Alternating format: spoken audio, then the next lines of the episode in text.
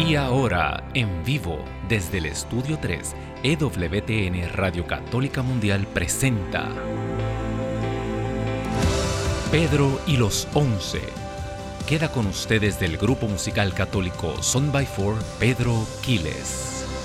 Bendito y alabado el nombre poderoso del Señor. Te habla tu hermano Pedro Quiles. Bienvenido a este tu programa Pedro y los Once un lunes más. Aquí estamos, ¿verdad? Dicen que los lunes son pesados. Pues no son pesados porque los lunes aquí estamos con esta querida llamada radio audiencia y teleaudiencia también porque estamos saliendo visualmente a través de las redes sociales. Recuerda eh, que ya mismo vamos a dar los números telefónicos y si nos estás viendo a través del YouTube, a través del Facebook, del Instagram, no olvides compartir, darle share.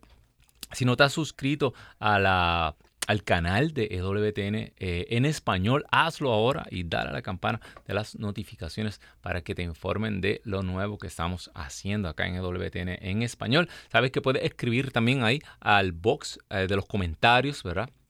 a la pantalla de los comentarios en el YouTube y acá estamos, los leemos, no los podemos contestar todos, pero sí los leemos, eh, saludos, peticiones, claro que sí. Y los números de teléfono a llamar eh, aquí en los Estados Unidos es el 1866-398-6377. Ese es el número libre de cargos aquí en los Estados Unidos. Y también nos puedes llamar internacionalmente al 1205 271 2976. Bien importante que llames si te sientes solo, si estás triste, si necesitas, como decimos los hispanos, sacarte algo del ronco pecho. ¿verdad? Nos llamas, eh, claro que sí que recuerda que estás al aire, te están escuchando miles y miles de personas, eh, todo con prudencia, pero lo más importante, vamos a orar juntos, ¿verdad? No oramos por ti, sino que nos ponemos de acuerdo contigo, todo en un mismo corazón, en un mismo espíritu, y vamos a clamar a Dios como hijos, con la intercesión de María Santísima por esa petición, esa necesidad que tú tienes. Estamos en tiempos de necesidad. Estamos en muchos lugares en tiempos de, aridez, estamos no solamente aridez espiritual, eh, están ocurriendo cosas fuertes, ¿verdad? En contra de la fe alrededor del mundo entero y más que nunca necesitamos orar juntos. Así que nos llamas, te repito los teléfonos, 1866 398 6377 e internacionalmente te comunicas con nosotros al 1205 271 2976. Números libres de costo. También para peticiones, para saludos, eh, para testimonio, un testimonio cortito que tú quieras dar. Si tú has llamado eh, eh, previamente en, alguno, en, en algún otro de los programas, si el Señor ha concedido, ¿verdad? Ha concedido tu petición, mira, llama y nos da el testimonio, nos llenas a nosotros aquí en los estudios de fe, nos inflama el corazón de fe y a todo eh, eh, y a todo este pueblo que se une con nosotros también. ¿Por qué? Porque nosotros servimos a un Dios que está lleno de poder y que sana hoy, sana ayer y sana siempre. Así que llama para que nos dé ese testimonio de cómo el Señor ha obrado en tu vida, cómo el Señor ha concedido a través de, esta oración, cómo ha concedido eso que tú necesitabas, cómo te ha eh, socorrido en tu necesidad. Es bien importante darle la gloria a Dios, ¿verdad? Acuérdate de la parábola, oye, y que no teníamos parábola, y mira, me salió una parábola. La parábola de aquellos eh, eh, oh, vamos a hacerla, vamos a hacerla. ¿sí? Estaba hablando con Daniel. Ay, hoy no tengo parábola. Sí hay, el Señor siempre provee. Aleluya.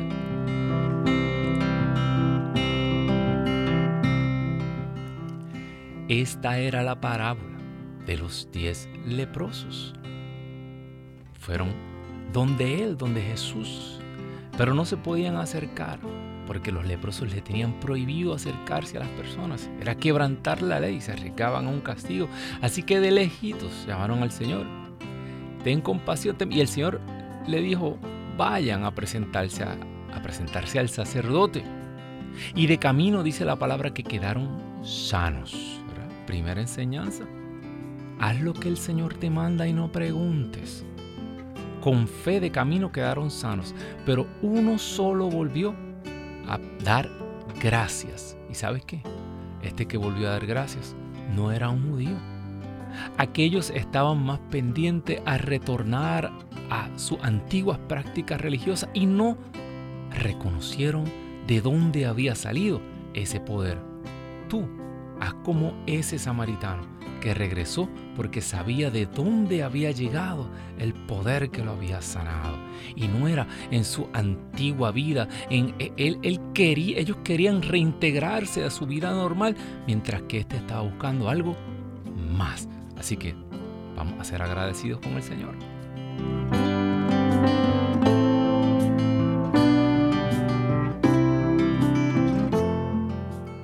Bendito Dios. Estas parábolas son fabulosas. Es que, qué maestro, con M ultra, super, super mayúscula. Qué maestro, ¿verdad? Como no entendemos las cosas, le decía Jesús a Nicodemo, eh, pero Nicodemo, tú eres maestro en Israel y ni siquiera entiendes las cosas de este mundo básica. Pues ¿cómo tú quieres que yo te explique las cosas del cielo? ¿verdad? Eh, a veces queremos saber tantas cosas y no sabemos las cosas básicas. Pues el Señor nos las explica a través de parábolas. Mira, facilita. Amén. Bueno, hermano, hermana que me escuchas. El tema de hoy está bien interesante y vamos a estar hablando del el matrimonio. El tema de hoy se titula El matrimonio que Jesús quería. Mucha gente comienza ya a darme pleito. Hermano, no es que lo quería, es que lo quiere. Pero aguante, espera un momento para que usted sepa a qué me refiero. Y me refiero al texto de Mateo capítulo 19. Fíjese, como preámbulo, eh, ya desde ahora le digo que en ese tiempo, y yo estoy casi seguro que todavía en estos tiempos no entendemos bien el matrimonio, pero la institución matrimonial en estos tiempos en Israel era una, eh, eh, no era lo que usted y yo conocemos por matrimonio. Los matrimonios eran prácticamente acuerdos que se hacían única y exclusivamente para mantener eh, la herencia, eh, los bienes familiares y para eh, procrear especialmente varones que iban a, a seguir ¿verdad? la línea genealógica. Para los judíos la genealogía ¿Qué es la genealogía? El árbol genealógico era bien importante porque esa era como su identificación.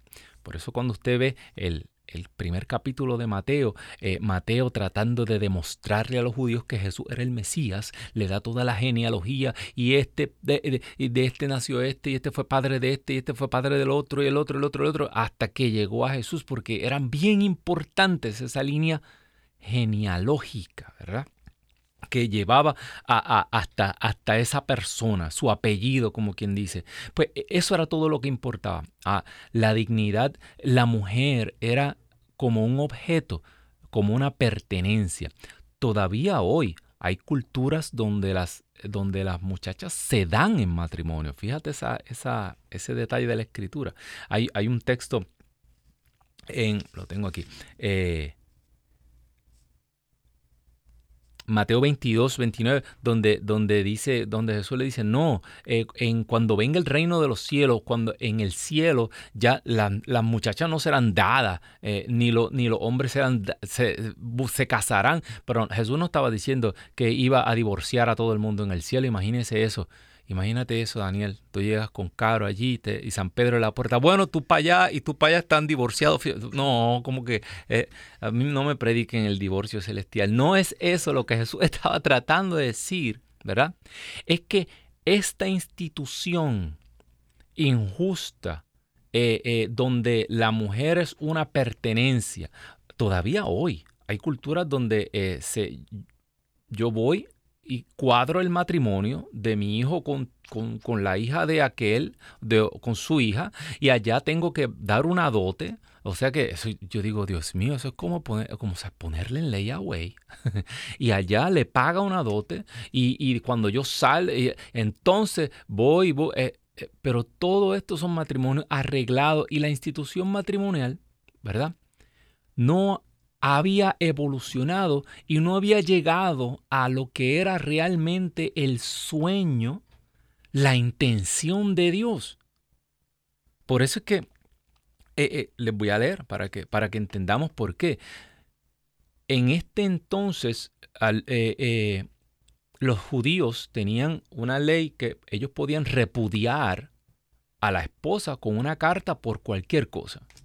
Por cualquier razón, el hombre le daba una carta y despedía a la mujer después de haber estado casado con ella, imagínese qué iba a ser de ella en esa sociedad donde la mujer dependía totalmente del hombre para poder subsistir y más si no tenía hijos. Eh, era una injusticia total. Ellos estaban tratando de poner a Jesús en conflicto con la ley. Lo estaban tratando de, tentarlo, tenderle una trampa. Vamos al texto. Dice, eh, se acercaron unos fariseos y pusieron a Jesús a prueba con esta pregunta. ¿Está permitido a un hombre divorciarse de su mujer por cualquier motivo? Jesús respondió, ¿no han leído que el Creador al principio, al principio, ¿de qué estamos hablando aquí?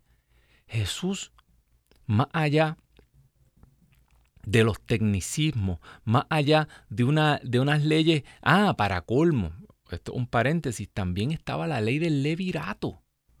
¿Qué significaba esto? Que si, mire si lo más importante era los hijos y, y, seguir con la herencia, que si una mujer moría, se le moría el esposo, se le moría el esposo y no, y no había tenido hijos, al hermano del esposo de la, eh, le correspondía darle hijos a la viuda.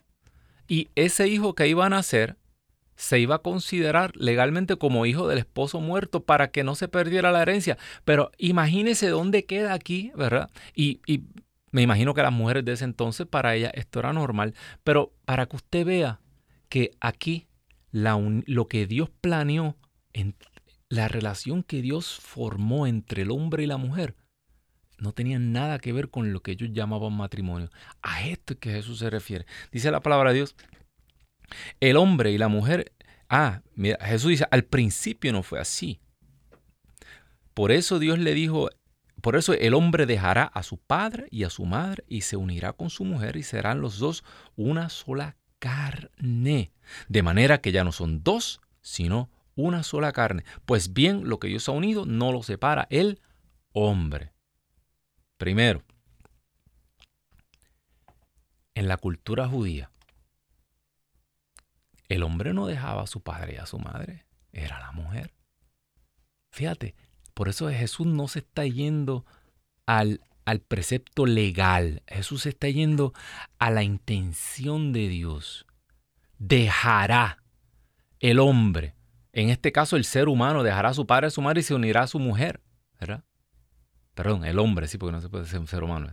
El hombre, este dejará, ya le está diciendo al hombre judío de ese entonces y al, y al hombre de todas las generaciones, ¿verdad? De que nosotros tenemos que dejar, abandonar. Acuérdate, yo le decía a unos jóvenes que se iban a casar hace algún tiempo, porque había estos problemas. Eh, eh, la familia siempre se metía en medio de ese noviazgo y la familia, la familia de ellos influía muchísimo. Unos familiares los querían separar que no, y, estaban todos atribulados. Y, y, yo le dije bien honestamente al muchacho, le dije, mira, mira lo que dice la escritura. Dejará el hombre a su padre y a su madre. Vamos a ver ya mismo de dónde sale esto. Dejará. Si no hay este dejará, tú no estás haciendo la voluntad de Dios tú no estás haciendo, eh, tú no estás poniendo las, eh, eh, las, las cosas básicas y fundamentales que tú estás poniendo para un matrimonio. Tú vas a abandonar a tu mamá por esta mujer que Dios te ha puesto y vas a optar por ella. Y ya, ya tú no vas a ser carne de tu mamá ni carne de tu papá tú vas a dejar. Y si no hay este dejará, el matrimonio no, se, no puede llevarse a cabo, el matrimonio no va a funcionar. Porque ya tú vas a ser una sola persona, un solo ser con esta mujer. Esto es un misterio profundo. Miren, San Pablo, cuando le preguntaron en la carta a los Efesios, mire, San Pablo, super Pablo, San Pablo, sí, el que fue elevado al tercer cielo, no sabe si en cuerpo y alma y vio cosas que no podía eh, describir y escuchó cosas que era. Ese mismo San Pablo. Mire, San Pablo era algo bien fuerte. San Pablo decía, a mí, a mí se me ha, desde toda la eternidad, a mí ahora se me ha revelado el plan de Dios. Y a través mío, ustedes van... Eh, eh, Pablo era fuerte. Pablo a Dios le reveló unas cosas. Y cuando le preguntaron por el matrimonio, dijo, Misterio profundo es eso. y no te dejó así. Y, Y yo, Pablo, escríbeme un párrafo más por el amor de Dios. Eh, escríbeme cuatro líneas más. Misterio profundo es el matrimonio. Yo lo refiero a Cristo y a la iglesia. Y nos dejó así. Así de complicado es el matrimonio, hermano. Que ni Pablo le quiso meter mano. Eh, estaba fuerte el matrimonio. Porque es un misterio demasiado de profundo. Pero este misterio implica que dos seres humanos, Dios los une por amor, se separan de todo y se unen y ahora se conforman, se van a conformar. No es que, no es que usted se está conformando, mira, yo tengo, eh, voy para 40 y no ha llegado nada más. No, ese no es el conformar, me refiero a cambiar de forma. Ah, esa es la verdadera palabra. ah, pues, ¿qué voy a hacer? Me tengo que conformar con el viejo este calvo y que ronca. No, no, no, no, señora. Que usted se va a formar Usted forma a su esposa y la esposa lo forma a usted. Ya usted deja de ser usted y usted se convierte en una criatura nueva. ¿Y a, a quién se va a parecer esa criatura? Pan, Jesús lo dice ahora. Ya no serán dos sino uno. De manera que ya no son uno sino dos, una sola carne, perdón. Eh, el versículo 7 del capítulo 19 de San Mateo dice, los fariseos le preguntaron entonces, ¿por qué Moisés ordenó que se firme un certificado de divorcio? Jesús contestó, Moisés vio lo tercos que eran ustedes y por eso les permitió despedir a sus mujeres. Pero al principio no fue así. Vuelve Jesús a hablarte. Ahora vamos para, para el principio, no, aguanta. Al principio no fue así. Yo les digo, el que se divorcia de su mujer, fuera del caso de unión ilegítima, voy a discutir esto ahora también, y se casa con otra, comete adulterio. Ese paréntesis la excepción de en caso de unión ilegítima, eh, ahora digo yo, los teólogos y los que saben están casi todos de acuerdo de que con los años hubo que poner un paréntesis ahí y añadir esto. Eh, no se asuste, aquí, aquí vamos comida sólida, no se asuste. Cuando las primeras comunidades se estaban formando y muchos ambientes judíos se estaban formando, había algo que se llamaba la unión ilegítima. La unión ilegítima, los judíos en el Levítico tenían un montón de uniones ilegítimas. Usted llegó, eh, eh, eh, le, dieron a esa muchacha en matrimonio pues, y después descubrieron que esa era una prima de la prima de y eran familia, la unión es ilegítima y el matrimonio era nulo. Y esto también ocurría en ambientes paganos cuando los paganos, por eso San Pablo, eh, hay un ejemplo de esto.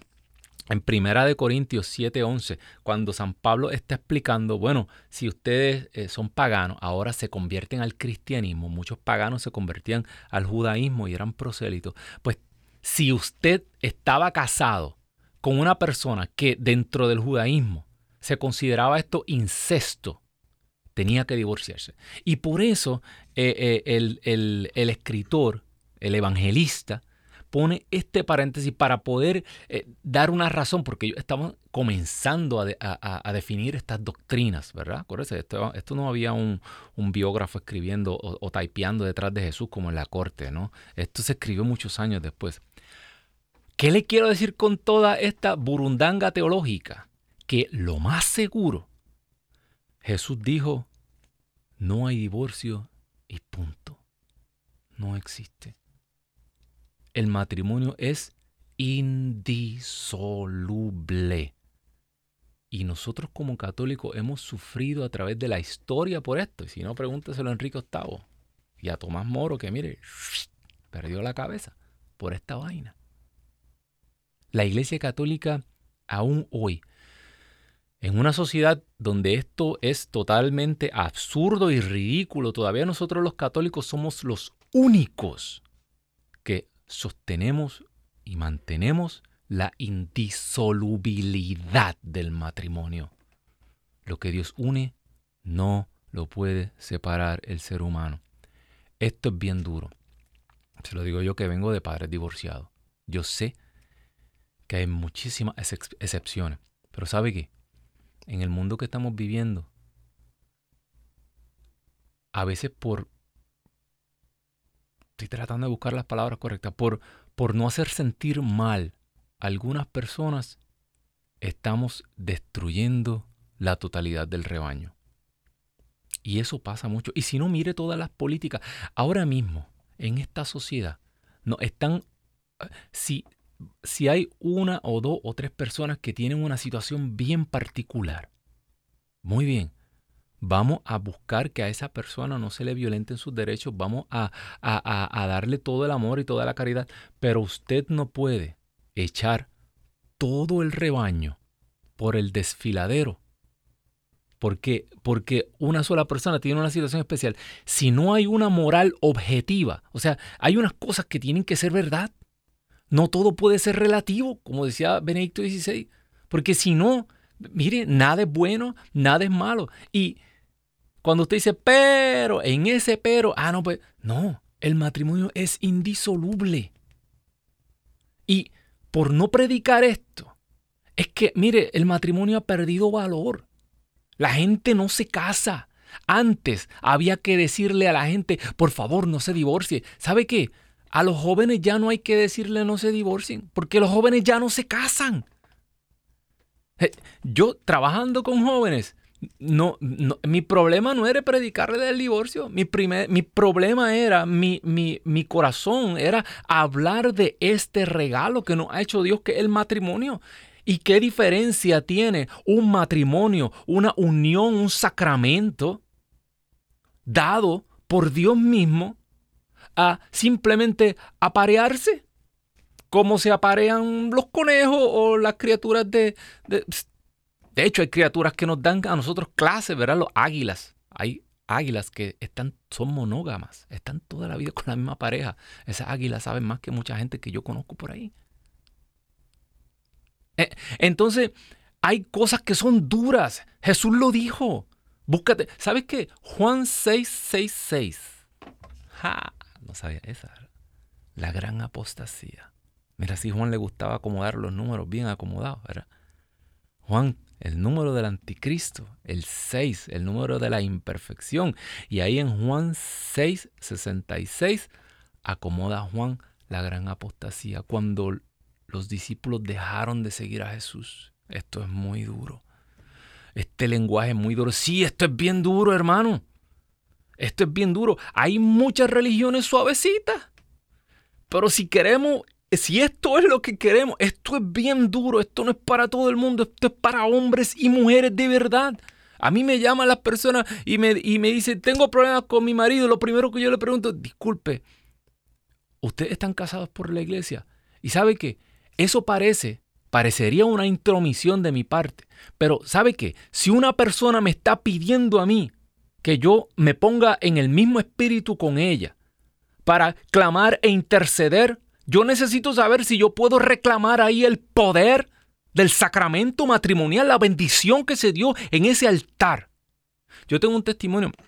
Mi cuando nosotros nos casamos, yo y mi esposa, yo estaba ya buscando de Dios, buscando de Dios, y mi esposa era una muchacha, un corazón. Yo le pedí al Señor, un, yo quiero una esposa con un corazón como el tuyo, Señor. Yo quiero una mujer conforme a tu corazón. Y Él me la dio. Un corazón como yo nunca he conocido una persona así. Y, y ella no iba a misa. No, no era una católica devota, por eso yo le digo a las personas que se van a, la, a la, se van a los grupos de oración a buscar pareja y usted no sabe que los grupos de oración son como los talleres de mecánicos, ahí están todos los carros rotos. Hermano, hermana, eh, usted, mire, tenga cuidado, ¿verdad? Porque los que vamos a, a veces, eh, los que estamos tan tan solos, tan tristes, con tantos problemas que estamos buscando una sanación. El Señor nos necesita sanar a nosotros primero, antes de nosotros venir a transmitirle nuestros virus y enfermedades al, que, al otro que llegó ahí. Amén. Eh, mi esposa ni siquiera iba a misa, ya comenzó, comenzamos a ir juntos cuando éramos novios.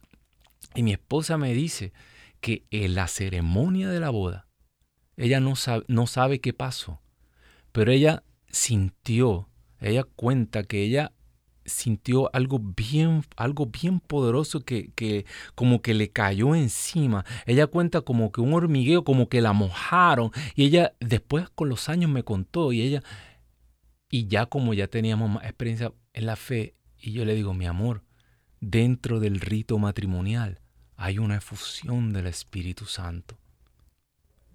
Tú recibiste una efusión del Espíritu Santo sin saber. Ese es el poder del matrimonio. esta es mi arma secreta y no soy linterna verde, no, es mi anillo matrimonial.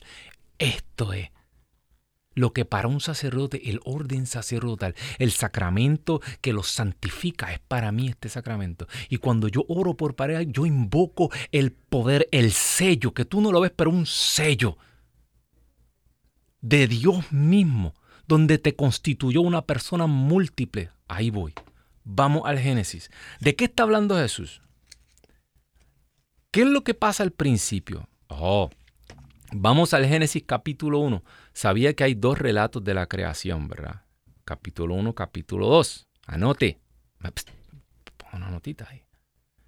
Jesús se fue al primer relato, donde Dios crea al hombre varón, o hombre y mujer, hembra y varón al mismo tiempo. Y lo que Dios uno no lo separa el hombre. En el capítulo 2 es que nos habla de la costilla. Y muchos hombres se me enredan con la costilla. Allá, si tú, saliste de mí, mujer, atenta. No. Es lo de la costilla, otro programa. Basta con decirte que el significado del sueño profundo de Adán y de la costilla de Adán salimos todos del nuevo Adán que es Cristo Jesús en la cruz. Amén. Fuimos formados como la nueva Eva, como la esposa, como la novia. El significado eh, eh, de la costilla es algo demasiado de profundo eh, y no es una cuestión de superioridad ni de inferioridad. Pero cuando Jesús habla del matrimonio, Jesús prácticamente canoniza. Esa es la palabra, canoniza. Esto lo dice San Juan, San Juan Pablo II en la teología del cuerpo. Jesús canoniza cuando Jesús repite esta versión del Génesis, es que Jesús te está diciendo, esto fue así. ¿Verdad? Y dice la palabra de Dios que dijo Dios, hagamos. Pero si Dios es uno, ¿por qué dijo hagamos? Hagamos al hombre a nuestra imagen y semejanza. ¿A quién le estaba hablando Dios ahí? A los ángeles. Al diablito. Al otro. ¿A quién le? Hagamos. ¿Quién era? Ah, la Santísima Trinidad. Hagamos. Usted y yo somos hechos a la imagen de un Dios que no es un Dios solitario, sino un Dios comunidad. Dios es un Dios múltiple. Ah, eh, como te digo, como Pablo. ¿Cómo explicar esto? Mire, ni San Agustín, eh, eh, entender el misterio de la Santísima Trinidad. ¿Cómo son una sola persona? Tres personas, un solo Dios, perdón. El Padre no es el Hijo, el Hijo no es el Padre, el Espíritu Santo no es el Padre, pero y no son una tercera parte, no está dividido, todos son uno. Si usted quiere entender lo que somos en el matrimonio y la familia, tiene que hacer un esfuerzo y orar y tratar de encontrar un poco y acercarse un poco al misterio de la Santísima Trinidad. Fíjese, le doy un ejemplo. ¿Cuál es la única realidad en este cosmos que puede crear vida racional, con alma y personalidad? Después del Padre y el Hijo, que el amor entre ellos es tan poderoso que el amor toma personalidad y el amor se convierte, y ese es el Espíritu Santo. O sea, el amor entre el Padre y el Hijo es una persona. La pareja humana es la única otra realidad en la creación que es capaz de engendrar esta vida racional. El amor de un esposo y una esposa. Engendran, ese amor engendra y crea un nuevo ser. El hijo sepa, tiene los ojitos de mamá, tiene la naricita de papá, ay, sacó el genio de la suegra. No, mentira. Eh, tiene de papá, tiene de mamá, pero no son papá, no son mamá, tiene su propio ADN, es una persona individual aparte. Más está engendrada por el amor, la familia humana. Nosotros, el matrimonio, es el es, cuando esto funcionó así. Dios vio que todo lo que había creado era bueno, pero todo lo que Dios creó era porque Él iba a poner, a, a plantar ahí su propia imagen. Dios se recreó a sí mismo. Todo lo que hay en Dios, Dios lo recreó para elevarlo y luego introducirlo dentro de sí. Esto es una loquera, esto es cosa que dice, pero Pedro, pero es que así. Entonces, la familia humana, el matrimonio, empezando por el matrimonio, que de ahí es que nacen los hijos, eh, los hijos tienen problemas porque los padres tienen problemas.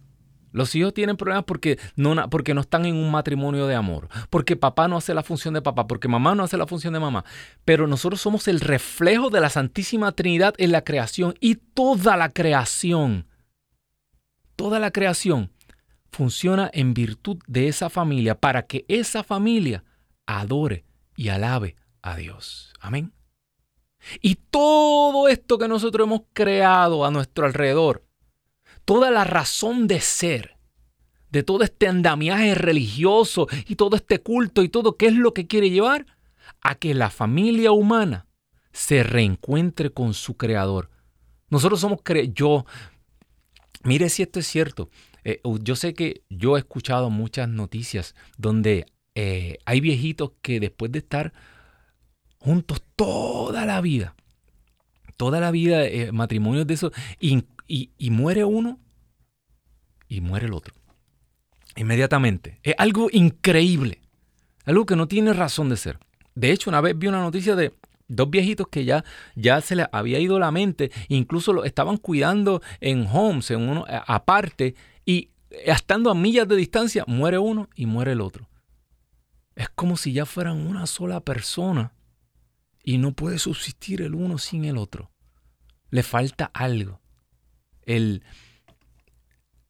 la, la, cuando muere la abuelita de mi esposa, ella eh, le dio una enfermedad de Parkinson. Sabe que esta enfermedad va poco a poco atrofiando toda la persona hasta que los órganos fallan. Y, y, el abuelito la, la cuidó todos los días hasta que murió. Cuando abuelita murió, al abuelito de momento le dio una, un Alzheimer, pero fulminante, terminal. Eh, es como si se hubieran ido juntos. Murió abuelita y abuelo se fue, se quedó, se quedó abuelito así, pero no estaba ahí. Increíble. Porque ya son uno, son una sola persona. Llega un punto eh, llega un punto en que esto es más que una hermandad y la gente no se da cuenta. La gente se cree que el... Y, y sabe que la sexualidad es muy importante y la sexualidad fue creada. Fue creada para unir este matrimonio y para la procreación, ¿verdad? Y San Pablo lo dice. Eh, si te fijas, en 1 Corintios 6:15, San Pablo está advirtiendo contra la fornicación y dice, no se una a una prostituta. ¿Por qué? Porque tú no te vas a hacer una sola persona con esa prostituta porque tu cuerpo, porque tú eres para Dios, ¿verdad? o sea que la sexualidad tiene un poder mucho más allá de lo que la gente cree. Dice San Pablo, el pecado sexual, todo pecado queda fuera al ser humano, pero el pecado sexual, la fornicación, se va adentro, porque algo más se está uniendo ahí. No son cuerpos solamente los que se unen. Es el poder de la relación sexual dentro del matrimonio se unen y se convierten en uno. Y no solamente eh, cuando dice la palabra una sola carne. Para los judíos y para los antiguos, carne no era solamente el cuerpo, carne era la persona completa. Hay muchas Biblias, de hecho, que traducen serán una sola persona. Cuando la Biblia dice que tú vas a ser una sola persona con tu esposo, con tu esposa, te habla de emociones, psicológicamente, físicamente, económicamente. Ay, estás, ay, papá. Daniel se está riendo. No, yo, yo soy una, una sola carne con mi esposa. Mire, yo, mi esposa y yo somos así y, y todo. ¿Le da la chequera? Oh, jamás. ¿Y la tarjeta de crédito? Menos. Oiga, si, si, no le puede confiar su economía a su pareja, ¿cómo le va a confiar el alma? Entonces usted va a morir con todos sus libros bien cuadraditos, pero aunque se vaya, el alma es lo que, si, si es una sola persona, si son dos seres humanos que están luchando para el mismo lugar, remando para el mismo lugar. Ah, no, pero ella quiere ser presidenta y CEO de una compañía, él quiere ser artista, él quiere ser lo otro. Eh, tienen metas distintas, carreras eh, van una por un lado, otro por el otro. Los hijos molestan, porque los hijos molestan. Eh, Jamás. ¿Una sola persona? No. Imagine, imagínese mi ojo peleando contra el otro. Si se aman demasiado me pongo visco. Pero imagínese uno quiere mirar por un lado, otro para otro. Imagínate que uno de mis pies quiere caminar para un lado y otro pie quiere caminar para el otro. ¿Cómo funciona un matrimonio así? No se puede. Esto implica, oiga, esto no es instantáneo. Esto conlleva años. ¿Por qué? Porque casarse, el matrimonio es un proceso de morir. Usted está muriendo a todo lo demás y cada vez se va compenetrando más con esa persona y cada vez el ruido de la vida se comienza a quedar más afuera y llega el momento en que es usted y su esposo, usted y su esposa, ¿verdad? Pero esto aquí no hay hermano, tío, primo, no, es esa persona. Yo vivo y existo para ellos. Ellos son mi razón de ser porque ante Dios somos una persona, respondemos como uno solo. Bendito Dios. Hermano, hermana que me escuchas, quiero que me llames. Todavía que se acabe el programa y, no doy los números otra vez. 1866 398-6377. Vamos a orar hoy por los matrimonios. Vamos a orar por lo que tú necesites, bendito sea Dios, o por lo que tú quieras darle gracias a Dios, ¿verdad? Pero eh, especialmente por los matrimonios. 1866-398-6377. E internacionalmente te comunicas con nosotros al 1205-271-2976. Eh, me informan que tenemos a través del YouTube se comunica con nosotros José Pérez, hermano, pido oración por una amiga que perdió un hijo y se alejó de la fe. Ahora cree en la nueva era, ya no va a misa y en lugar de traer una cruz en el cuello, tiene un, cuarzo, me imagino. Entonces vamos a orar. Hermano, hermano José, nos ponemos de acuerdo usted y nosotros esta, esta amiga suya acaba de pasar por lo más doloroso que puede sufrir un ser humano. No es natural perder un hijo. Se supone que nuestros hijos nos entierren a nosotros, no viceversa. La figura más clara de esto es la imagen de María con su hijo muerto en los brazos. Yo creo que todas las personas que estamos conectados aquí pongamos esa imagen en nuestra mente. Porque esa mujer experimentó lo que experimenta esta hermana. Madre Santa, tú sabes que este dolor es tan grande que ni siquiera nosotros que somos varones, hombres, podemos entender y comprender en su total magnitud lo que significa una madre perder un hijo. Carne de su carne, hueso de sus huesos. Por eso, Señor, esta, esta mujer que está confundida, que el dolor la ha alejado, que la frustración, que, la, que no puede comprender por qué ha ocurrido esto. Tú, Señor, por intercesión de María Santísima, sopla rúa, vuela Espíritu de Dios, aletea sobre ella en este momento. Y comienza a hacerle entender que hay una sola manera de volver a ver a su Hijo. Y abrazándote a ti, Señor, abrazar tu cruz y dejarse cubrir por tu sangre preciosa. Es la única manera de volver a verlo y para Él va a ser como un minuto, dice la palabra de Dios. Mil años son como un día en donde está este muchacho, donde está este hijo. Pero a ella todavía le queda un camino por llegar, Señor. Sopla rúa de Dios. Tráela de vuelta a su rebaño. Tráela a su casa. En el nombre poderoso de Jesús reprendemos todo poder, toda cosa mala, toda oscuridad que se haya ceñido de ella, todo aquello que se haya eh, eh, puesto a su alrededor, Señor, en este momento sopla rúa de Dios. Rompe toda cadena, toda atadura de nueva era, toda magia, toda esta hechicería que no, no las presentan como cosas buenas y energías, pero son cosas demoníacas, todo al fin es una mentira del enemigo. Sopla rúa de Dios. Rompe toda cadena y pone en fuga todo aquello que está cegando a esta mujer. Esto te lo pedimos, Señor, porque tú vives y reinas por los siglos de los siglos. Amén. Amén y amén, bendito Dios. Bendito Dios, tenemos una llamada desde Texas. Se comunica con nosotros Javier Javier. Bendiciones, hermano. Cuéntenos. Hermanos, hermanos, hermanos. ¿Cómo mi oración es para la familia. Amén. Este, para para todos los matrimonios que están bendecidos por Dios y por aquellos que están a punto de, de casarse, que Dios nos, ah, nos una más en lugar de separarnos. Amén. Eh, por la obediencia a Dios, número uno, para que seamos obedientes a su voz, Amén. llegamos lo que Él dice. Hoy usted está dando mi tema. Usted, usted- usted leyó mis notas. Amén. y nos libre de todo mal. Bendito Dios, hermano Javier. Eh, estoy eh, en broma le dije que si ha leído mis notas porque pronto iba a hablar de eso ahora mismo, de lo que usted acaba de decir, la obediencia, bendito Dios. Así que vamos a orar, vamos a ponernos de acuerdo, el hermano Javier y nosotros, porque dice la palabra de Dios que no sabemos pedir como se debe, más el Espíritu Santo intercede.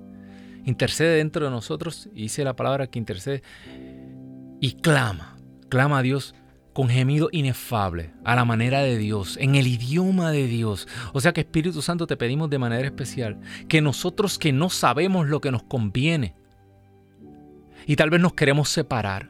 Nosotros eh, erróneamente buscando la felicidad nos queremos separar y, y queren- queriendo alcanzar esas mentiras que el mundo nos ofrece. Queremos dañar el diseño que Dios ha hecho. Por eso, Señor, te pedimos que tú nos des obediencia, danos la gracia de poder ser obedientes, porque tú sí sabes.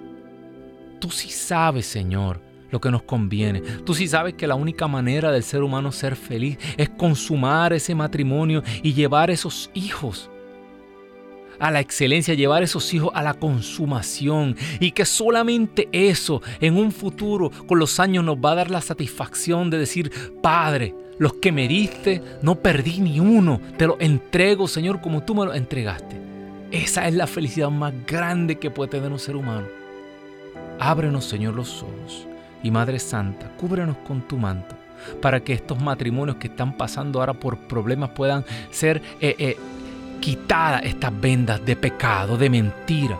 Sopla rúa de Dios y saca fuera todo impedimento, toda, eh, eh, todo adulterio, toda fornicación, todos malos deseos, toda cosa que quiera separar y destruir esta familia, Señor.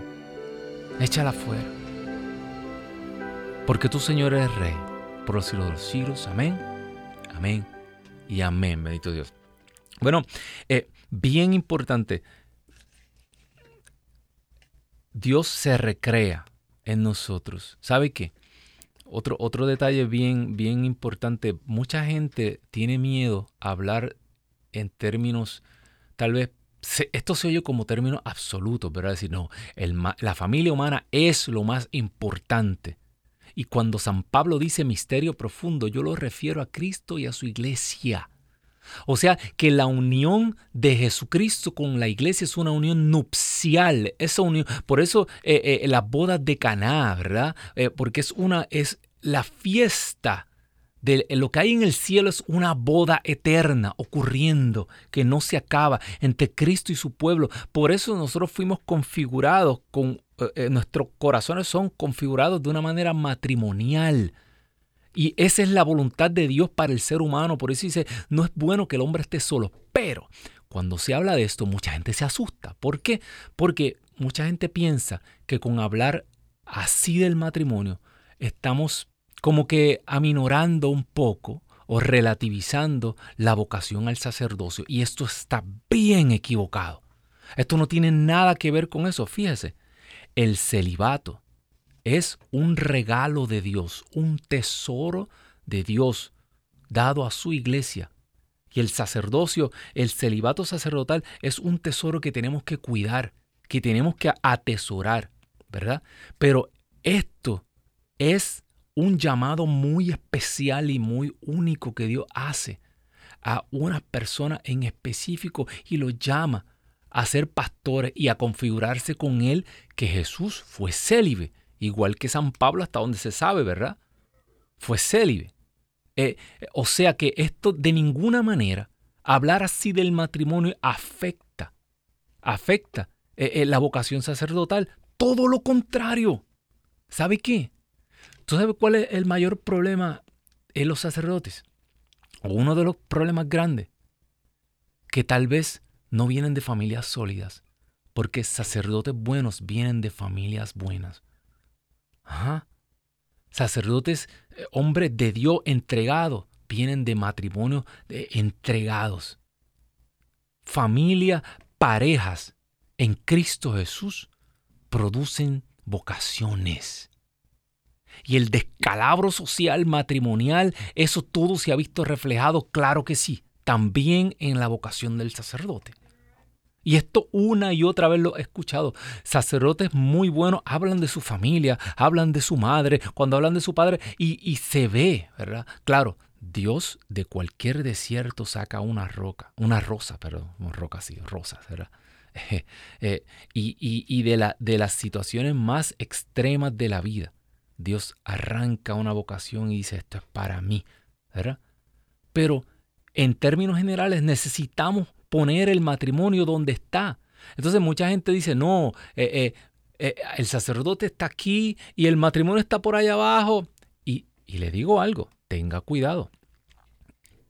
Teo, mire, teólogos, personas con teología, a mí personalmente me han dicho eso. Una vez una persona me dijo, no voy a hablar de quién ni qué, una persona, teólogo, me dijo, ah, eh, el matrimonio es como, como un chupete. ¿Sabe lo que es un chupete? El pacifier. Le dicen el bobo, ¿verdad? El, el chupete que se le pone al niño para que se calle y no grite. Me dijo así. El matrimonio es como, como un chupete, es algo temporero que Dios le da al ser humano para cuando por fin pueda alcanzar la plenitud de Dios y ya en el cielo ya va a ser como un ángel. Y yo me quedé, ok, mi matrimonio es un chupete ahora. Otro teólogo me dijo esto, me lo dijo una vez. Oiga, por eso yo le estoy dando claves. Me dijo, cuando yo pienso en el, en el sacerdocio, pienso en los ángeles. Cuando pienso en el cielo, cuando pienso en el matrimonio, pienso en lo terreno, en lo y yo me quedé yo.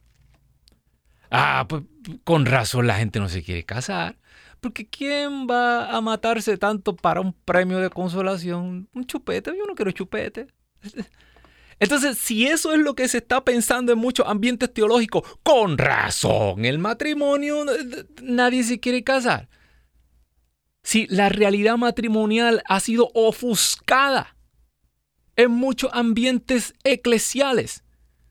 Y por miedo no se habla de que Dios está llamando matrimonio a ser santo y que una pareja puede llegar a ser igual de santo que cualquier santo, que el más santo, porque esto es una gracia que Dios da para la santificación y un sacramento. Y y la realidad es que si nosotros comenzáramos a, predicar y hablar del matrimonio por lo que es un arma, un arma en contra de Satanás, un arma que usted es su protección, este es su templo. Yo, yo tengo mi templo, yo en casa soy pastor y tengo una, una iglesia doméstica y yo soy responsable por ella. Y así mismo lo dice la escritura y así mismo la doctrina de la iglesia lo dice. Tenemos otra llamada desde Kansas City. Nos llama un anónimo. Así que muy buenas tardes. ¿Cómo está usted? Cuéntenos. Bendiciones. Buenas tardes. Buenas tardes, hermana. Cuéntenos. Ah, mire, yo quiero ah, pedir pedir este oración por mi esposo. Amén. Ah, yo soy casada por la iglesia desde hace 33 años. Bendito sea Dios. Y fíjese que hace año y medio tuvimos una baja en nuestro matrimonio, pero con la misericordia de Dios nos volvimos a levantar. Mi esposo cayó en drogas. Y, y ya somos unos, somos adultos, ya tenemos, le digo, 33 años nos casamos de 20, así es que ya somos adultos, pero aún así mi esposo ya siendo un señor ya grande cayó en droga. A Satanás quería destruir mi matrimonio, pero pero nada es más poderoso que la misericordia de Dios.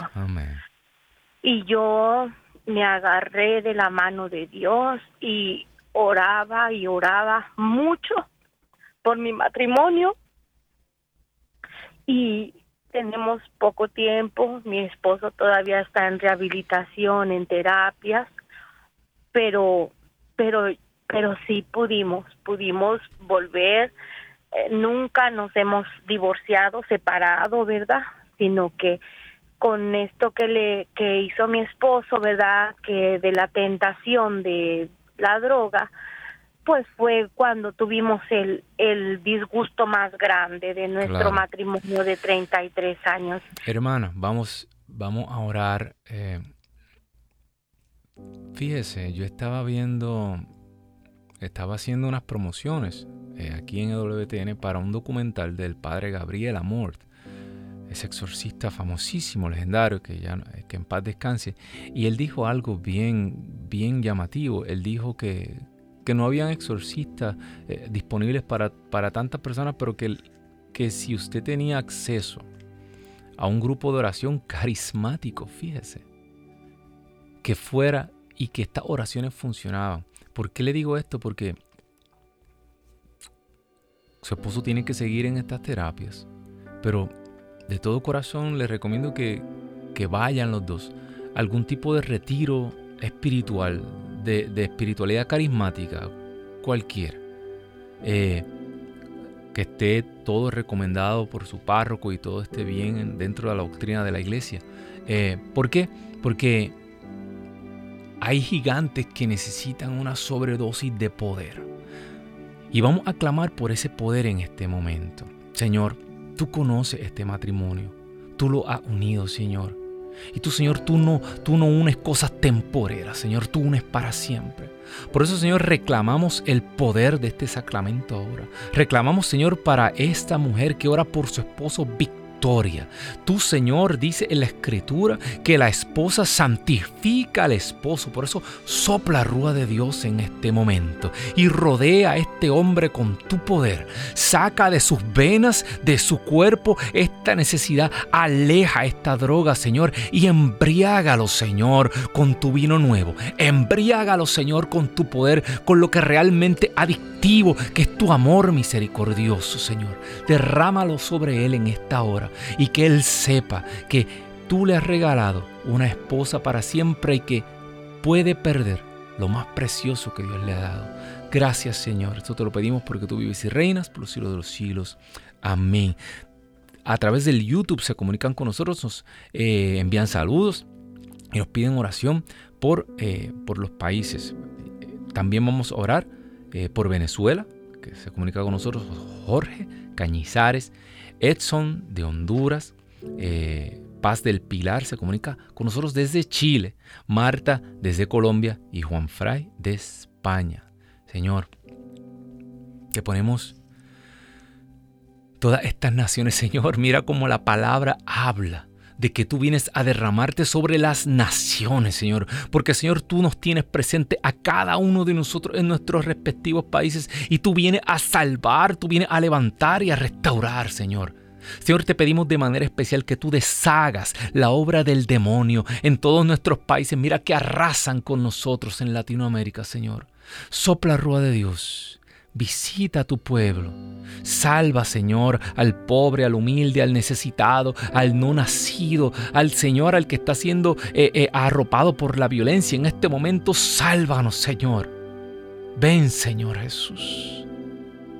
Madre Santa, nos acogemos a tus cariños maternales, porque tú, Señor, eres Rey por los siglos de los siglos. Amén, amén y amén, bendito Dios. Gracias a todos por llamar sean obedientes. Como consejo final, al final Jesús le dice a los fariseos, cabeciduros, estar buscando excusas legales porque quieren cambiar el precepto de Dios. No, vamos a ser obedientes a lo que Dios nos ha mandado. Amén. Que Dios me los bendiga. Esto ha sido todo por hoy. Busca esa escritura, confiesa, comulga ahora, ya, ayer rápido. Hasta el próximo lunes será en este tu programa Pedro y los 11. Lo dejamos así que, chao.